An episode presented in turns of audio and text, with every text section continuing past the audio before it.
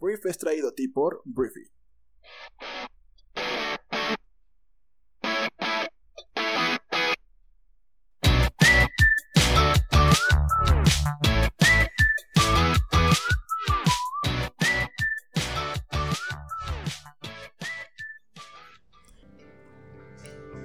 Hola, muy buenos días. Bienvenidos a esto que es el brief. El brief nace de la necesidad de estar bien informados en un mundo saturado de información. ¿Cuáles son los eventos que mueven al mundo?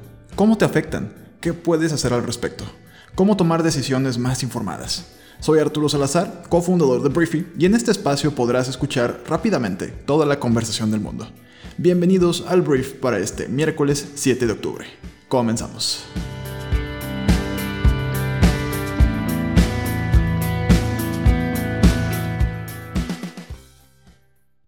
Comencemos hablando de noticias. Empezamos con México y hablemos del gobierno de Andrés Manuel López Obrador, porque Andrés Manuel está una vez más bajo presión por parte de un organismo internacional para que cambie las formas o las maneras en las que hace las cosas su gobierno. En esta ocasión se trata del Fondo Monetario Internacional, que recomendó al gobierno de México posponer la creación de su nueva refinería, la cual se construye en Dos Bocas, Tabasco. Es esta refinería que hace no muchos días eh, pues estábamos viendo como una verdadera alberca porque se había inundado por completo. Entonces, asimismo, también el Fondo Monetario Internacional señaló que Petróleos Mexicanos debería centrarse solo en campos rentables y vender sus activos no básicos, lo cual podrías pensar si eres empresaria, empresario o sabes de negocios, que es algo que es lógico centrarse solo en los campos rentables y vender sus activos no básicos. Sin embargo, Pemex lo ha estado haciendo, pues no de esta forma durante muchos, muchos años. Entonces, según el fondo, Pemex debería asociarse con empresas privadas para obtener capital y conocimientos, así como obtener apoyo fiscal para aliviar las altas necesidades de financiamiento, fue lo que apuntó en un reporte publicado el día de ayer. López Obrador, el plan original, pues planteó la construcción de la séptima refinería de petróleos mexicanos con una capacidad para procesar 340 mil barriles de crudo diarios, con un presupuesto de 8 mil millones de dólares en un lapso de tres años. Esto con el objetivo de reducir las importaciones de gasolina del extranjero.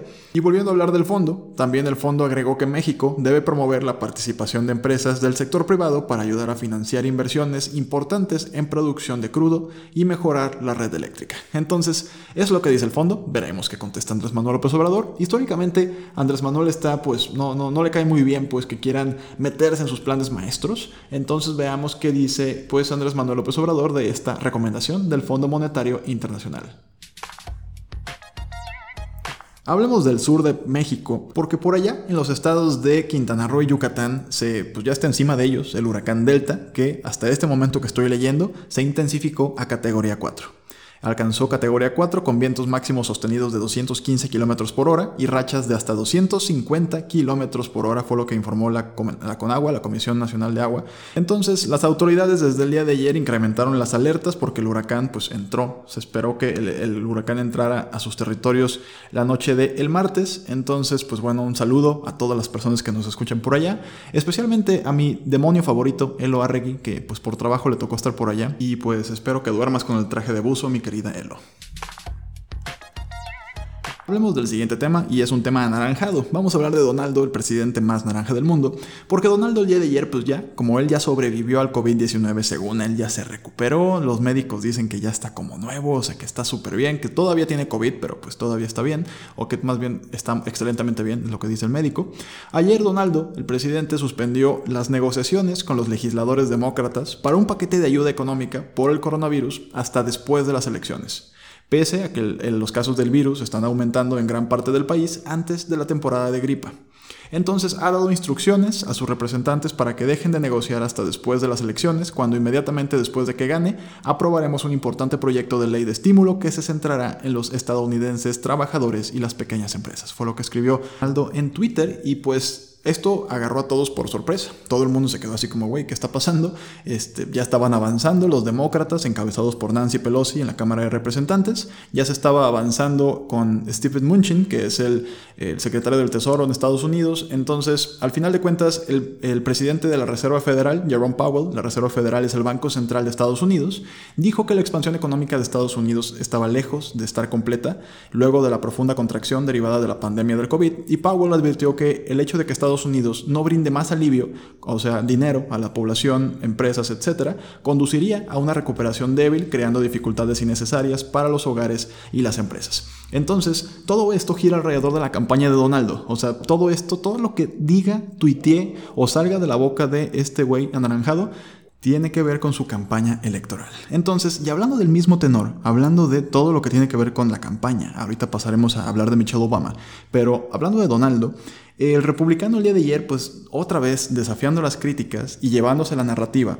y apropiándose de la, narrativa de, lo que sucede en Estados Unidos, ayer tuiteó que muchas personas cada año, a veces más de 100.000, y a pesar de la vacuna, mueren a causa de la gripa. ¿Vamos a cerrar nuestro país por eso? No. Hemos aprendido a vivir con eso, o sea, la influenza, tal como estamos aprendiendo a vivir con el COVID. En la mayoría de las poblaciones es mucho menos letal, escribió Trump en Twitter. Entonces, de alguna forma, Donaldo está minimizando, está degradando la enfermedad. Lo único que le queda, y entendiendo que esto ya son como las patadas de ahogado de un güey que según algunas encuestas va 16 puntos abajo en preferencia electoral, ya está de plano intentando eliminar tal cual el COVID-19 de la conversación de las personas. Está diciendo pues que los medios falsos y corruptos no quieren hablar de cómo su gobierno ha puesto en temas económicos al país en niveles récord, solamente quieren enfocarse en el COVID-19 y ahí, es cuando yo digo, bueno, Donaldo, me queda claro que esto es campaña, me queda claro que lo único que quieres es que los votantes volteen a ver hasta donde tú dices que volteen a ver, que es según tú un desarrollo económico y no, no fijarnos en los 210 mil muertos del COVID, la recesión en la que está el país, o sea, todas las cosas que surgieron a través de estas malas acciones de la administración federal. Entonces, bueno, eso es lo que está haciendo Donaldo, estos tweets y de hecho la publicación de Facebook que decía esto, comparando al COVID con la gripa y de hecho diciendo que la gripa es peor que el COVID, eh, fueron eliminados tanto de Facebook y en Twitter fue puesto un mensaje en el tweet en el que se decía pues que ese tweet tenía información falsa, ¿no? Entonces no es igual que la influenza ni que la gripa del COVID-19, es mucho más grave. De hecho Donaldo tiene entrevistas grabadas entrevistas grabadas en las cuales está diciendo que el COVID-19 es peor que la gripa. Pero ahorita estamos hablando de un sprint de 30 días en el cual Donaldo intentará poner la conversación de su lado, pero yo hay veces que estoy de muy buen humor y digo que esto ya, ya fue. Yo creo que Donaldo va a perder la elección y pues creo que él también. Hablemos de Michelle Obama, la ex primera dama de Estados Unidos, porque ayer Michelle Obama lanzó un video de veintitantos minutos, 24 minutos me parece, estoy aquí confirmándolo, sí, 24 minutos, en el que critica duramente el historial de Donald Trump como presidente, en particular por la pandemia del COVID y su enfoque de la injusticia racial, y bueno, insta a los estadounidenses a votar por Joe Biden. Michelle Obama eh, describió a Donaldo como una persona no apta para el trabajo en este video largo, o sea, 24 minutos es bastante. Y bueno, la ex primera dama dijo que la presidencia de Trump estuvo acompañada por un constante cargamento de miedo, división y caos que pues podría poner al país en, en lugares muy complicados. Entonces habló directamente a los indecisos, dijo que votaran por Joe Biden y pues Michelle Obama es una herramienta increíble o sea, es una mujer espectacular, pero es una herramienta de comunicación increíble. O sea, ella sabe, se sabe que tiene un poder mediático y un poder de confianza y de empatía que jamás va a tener, tal, probablemente no vuelva a tener una primera dama en la historia de Estados Unidos. Entonces, con todo ese poder, pues utilizó un canal para pues enviarle votantes a Joe Biden y te digo, yo espero que esta, la suerte yo espero ya esté echada a favor de Joe Biden. Hablemos del siguiente premio Nobel que se eh, entregó el día de ayer según la Real Academia de las Ciencias de Suecia, porque bueno, los investigadores Roger Penrose, Reinhard Genzel y Andrea Hess lograron el Nobel de Física 2020 por sus descubrimientos en torno a los agujeros negros y su relación con la teoría de la relatividad y por hallar uno de ellos en el centro de la Vía Láctea. La mitad del premio recayó en Penrose, del Reino Unido de 89 años, por demostrar que la formación de un agujero negro es una predicción sólida de la teoría de la relatividad general. Y la otra mitad del premio se la reparten Genzel de Alemania de 68 años y Guess de Estados Unidos de 55 años por descubrir un objeto compacto y extremadamente pesado en el centro de nuestra galaxia. Hablando específicamente de la señora eh, Andrea Guess, ella se convierte así en la cuarta mujer que gana un premio Nobel de Física, que es el premio más masculino de los seis prestigiosos galardones. Entonces, la cuarta mujer que gana un premio Nobel de Física se llama Andrea Ghez. Hablemos de negocios y voy a hablar de SpaceX, porque la compañía estadounidense lanzó este martes desde Florida otro grupo de 60 satélites que forman parte de su proyecto Starlink, con el que pretenden suministrar Internet de alta velocidad a nivel global. El cohete recuperable Falcon 9 despegó del complejo de lanzamiento 39A en el Centro Espacial Kennedy, en Cabo Cañaveral, portando a los satélites y pues nueve minutos después del lanzamiento, el cohete propulsor regresó a una plataforma en el mar para ser utilizado nuevamente. Entonces, con el lanzamiento de hoy, que se concreta luego de tres intentos que debieron posponerse por mal tiempo, estos 60 se suman a los más de 700 perdón, satélites puestos ya en órbita por la compañía privada propiedad del magnate Elon Musk, que han sido muy polémicos. El sueño de tener internet de alta velocidad en todo el mundo es bastante cool, pero al mismo tiempo, estos satélites al parecer tienen efectos adversos para el medio ambiente. Entonces, bueno, por lo pronto, a pesar de todo esto, ya hay 60 satélites más flotando alrededor de nuestro planeta.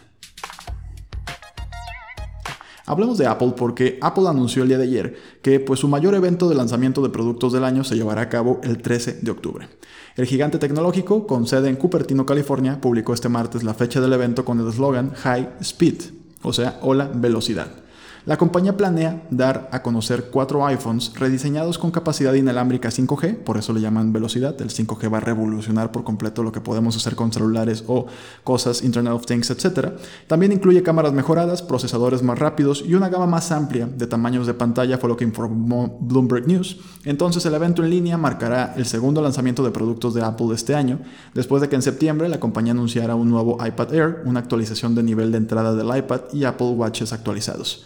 Los nuevos teléfonos tendrán el rediseño más importante desde el iPhone 10 en 2017, agregando lados cuadrados en reemplazo de los bordes redondeados actuales. Los cuatro modelos se dividirán en dos versiones de nivel de entrada y dos variaciones Pro. Los teléfonos de gama alta están fabricados con acero inoxidable, mientras que los dispositivos menos costosos con aluminio. Apple planea agregar un escáner LIDAR, una cámara de detección de profundidad que mejora las aplicaciones de realidad aumentada a los modelos más caros. También se espera que la compañía retire el adaptador de carga de pared de las nuevas cajas de iPhone, una medida que Apple ha dicho que ayudaría al medio ambiente, pero obviamente te lo va a cobrar después. El cambio también permite ahorrarle a la empresa decenas de millones de dólares al año, pues en darte eso, para que conectes tu celular. Hablemos de una leyenda, una leyenda de verdad de, la música del rock que falleció el día de ayer y se trata de Eddie Van Halen, porque el miembro fundador de la banda Van Halen murió este martes a los 65 años de edad. El legendario guitarrista eh, partió de este mundo después de una larga batalla contra el cáncer de garganta y bueno, fuentes dijeron a TMC que Van Halen falleció en el Hospital St. John's en Santa Mónica. Su esposa Janie se encontraba a su lado junto con su hijo y Alex, el hermano y baterista de la banda. Los médicos dijeron que el cáncer se había trasladado a la parte del cerebro y otros órganos de acuerdo con TMZ, entonces de verdad, de verdad se fue un gran músico de esta faz de la Tierra. Termino el brief de esta mañana hablando de elefantes, porque los elefantes están teniendo un evento para recaudar fondos en Zoom. Hay organizadores que están ofreciendo videoconferencias de Zoom con elefantes en el norte de Tailandia.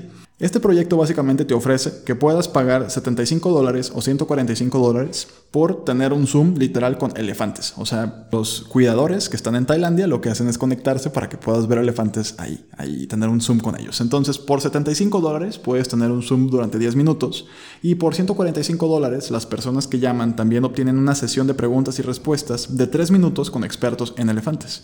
Entonces, la verdad es que está funcionando. Eh, ¿Esto por qué está sucediendo? Porque por la pandemia se se, desplomó, se desplomó muchísimo todo lo que tiene que ver con las visitas a este tipo de recintos, este tipo de santuarios de elefantes. Se calcula que aproximadamente 85 campamentos de elefantes en el norte de, Tailandia han sido obligados a cerrar porque pues, no hay quien vaya a visitar los elefantes, por lo que te cobran, y pues con eso mantienen y protegen elefantes. Entonces, esta iniciativa pues es el altruismo de protección animal llevado pues a la, a la transformación digital y al COVID-19. Entonces, si tienes la oportunidad, hay varias organizaciones que lo están haciendo. Hay una que se llama Human Elephant Learning Program Foundation y otra que se llama Golden Triangle Asian Elephant Foundation.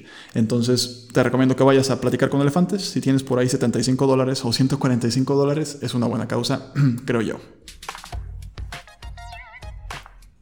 Y bueno, Briefer. Esto fue, esto fue el brief para este miércoles. Espero que te haya gustado, espero que le genere mucho valor a tu día. Y por favor, comparte este capítulo y este programa con cualquier amigo familiar que creas que le pueda generar valor. Y nos escuchamos el día de mañana en la siguiente edición de esto que es el brief. Yo soy Arturo, te mando un abrazo grande, cuídate mucho. Adiós.